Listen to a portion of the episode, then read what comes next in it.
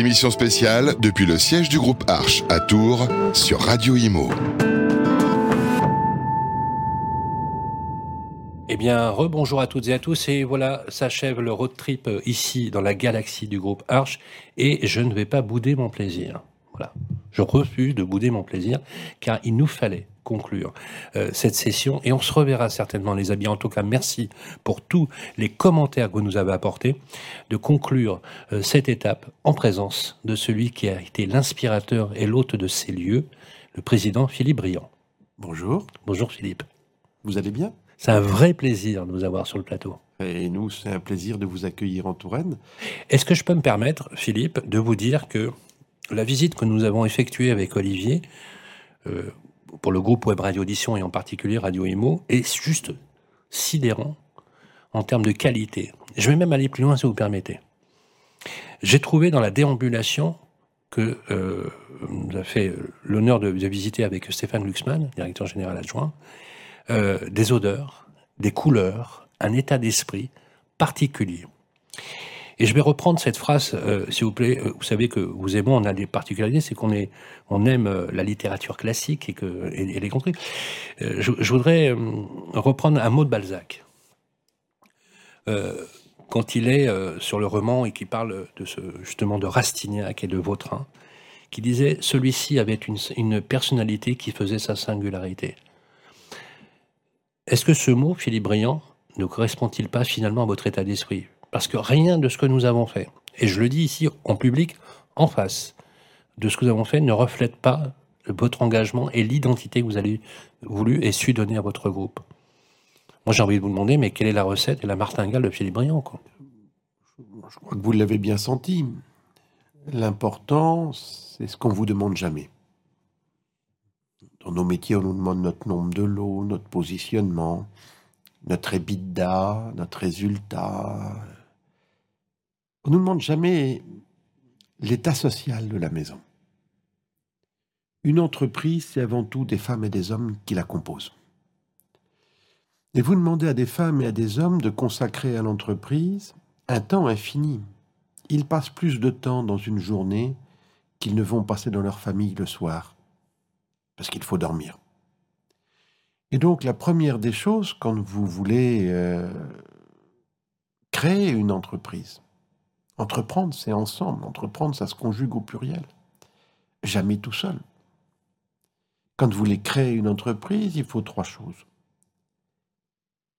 Raisonnablement payer les gens, leur créer des beaux lieux de travail, parce que euh, on y passe 8 heures par jour, quelquefois davantage, et ensuite qu'il y ait une bonne ambiance.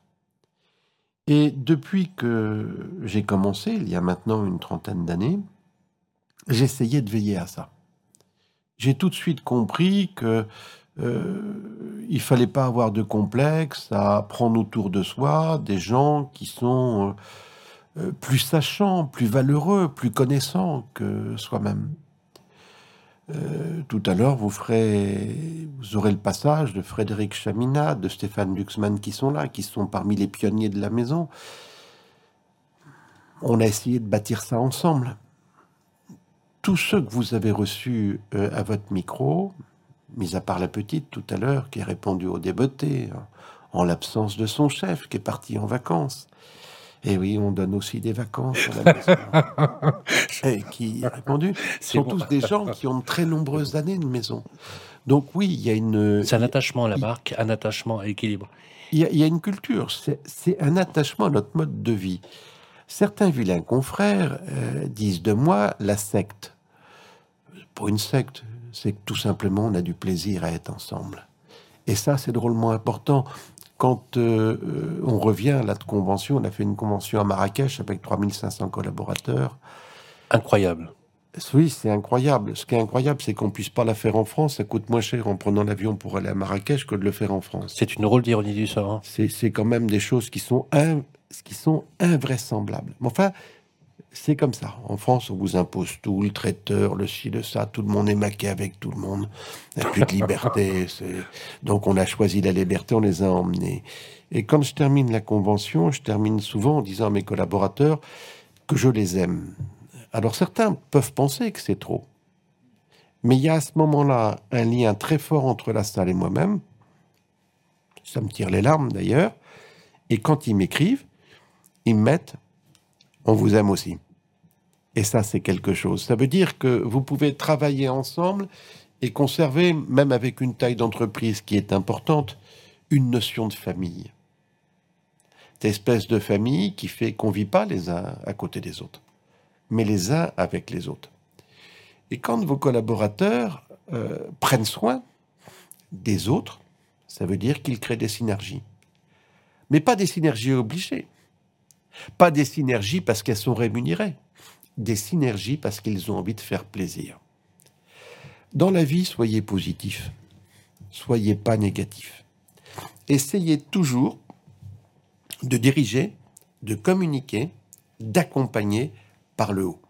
Allez chercher les qualités des autres. J'ai des exemples qui sont formidables. On a des cabinets qu'on a repris, c'est pas toujours facile, on a une grosse croissance, on rachète une cinquantaine de cabinets par an. Des cabinets qu'on a repris et on n'arrive pas à reprendre. Vous changez le responsable du cabinet. Et ça change. Totalement, avec le même personnel. C'est pas, c'est pas les ressources humaines. C'est quoi le, alors le message, c'est quoi? C'est que pour vous, le capital humain, si je peux appeler ça avec une vision holistique, hein, euh, l'engagement, c'est d'abord ça l'essentiel. C'est d'abord. Mais, c'est ce qu'on ressent ici. Hein. C'est d'abord de veiller aux autres et d'aller chercher chez eux ce qu'ils ont de plus de profond, leur qualité. Voilà. Même la râleuse, vous allez arriver à la faire taire. Et finalement, vous l'embarquez dans le mouvement. Alors des fois, il y a un petit canard. Bon, bah, au revoir le petit canard. Mais globalement, globalement, nous avons des gens investis. Il m'en est heureux. Moi, je suis très marqué par cette période. On parle de télétravail, etc. Nous, on ne télétravaille pas.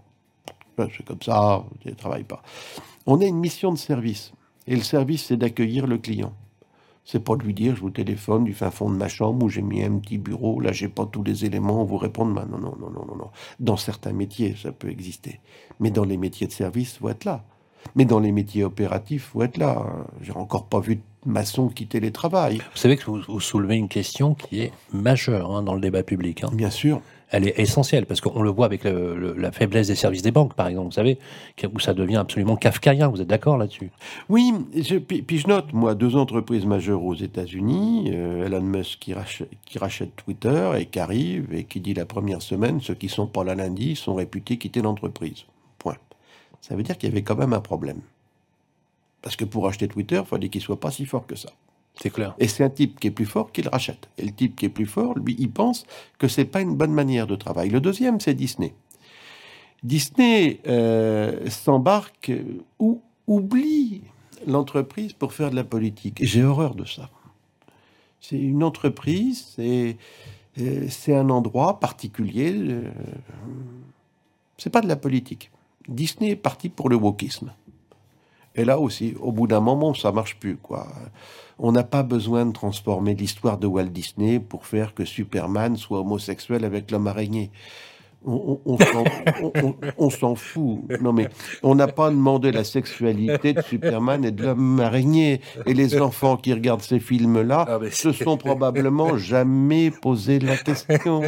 Ce qui compte, c'est la magie du film et l'aventure. Et donc, au bout d'un moment, quand ça commence à décliner, on a rappelé l'ancien patron de Disney pour qu'il remette ça debout. Il a commencé par mettre fin, par mettre fin au télétravail. Parce que le télétravail, c'est des messages? est ce qui compte, c'est la machine à café, c'est la rencontre, c'est la petite bouffe du midi qu'on fait ensemble, c'est raconter des anecdotes de la veille? Vous le faites jamais par télétravail. Donc, vous arrivez à distendre le lien social. Et à ce moment-là, le travail devient. Philippe Briand, vous avez conscience que ce que vous dites est en complète rupture avec l'esprit contemporain. Oui. Alors ça a le mérite de la clarté euh, et, du bon sens, et vous l'assumez complètement. Ah, mais complètement. Euh, et, je pense que la communauté, moi j'ai 5000 collaborateurs en direct, euh, nous faisons de, très vastes recrutements.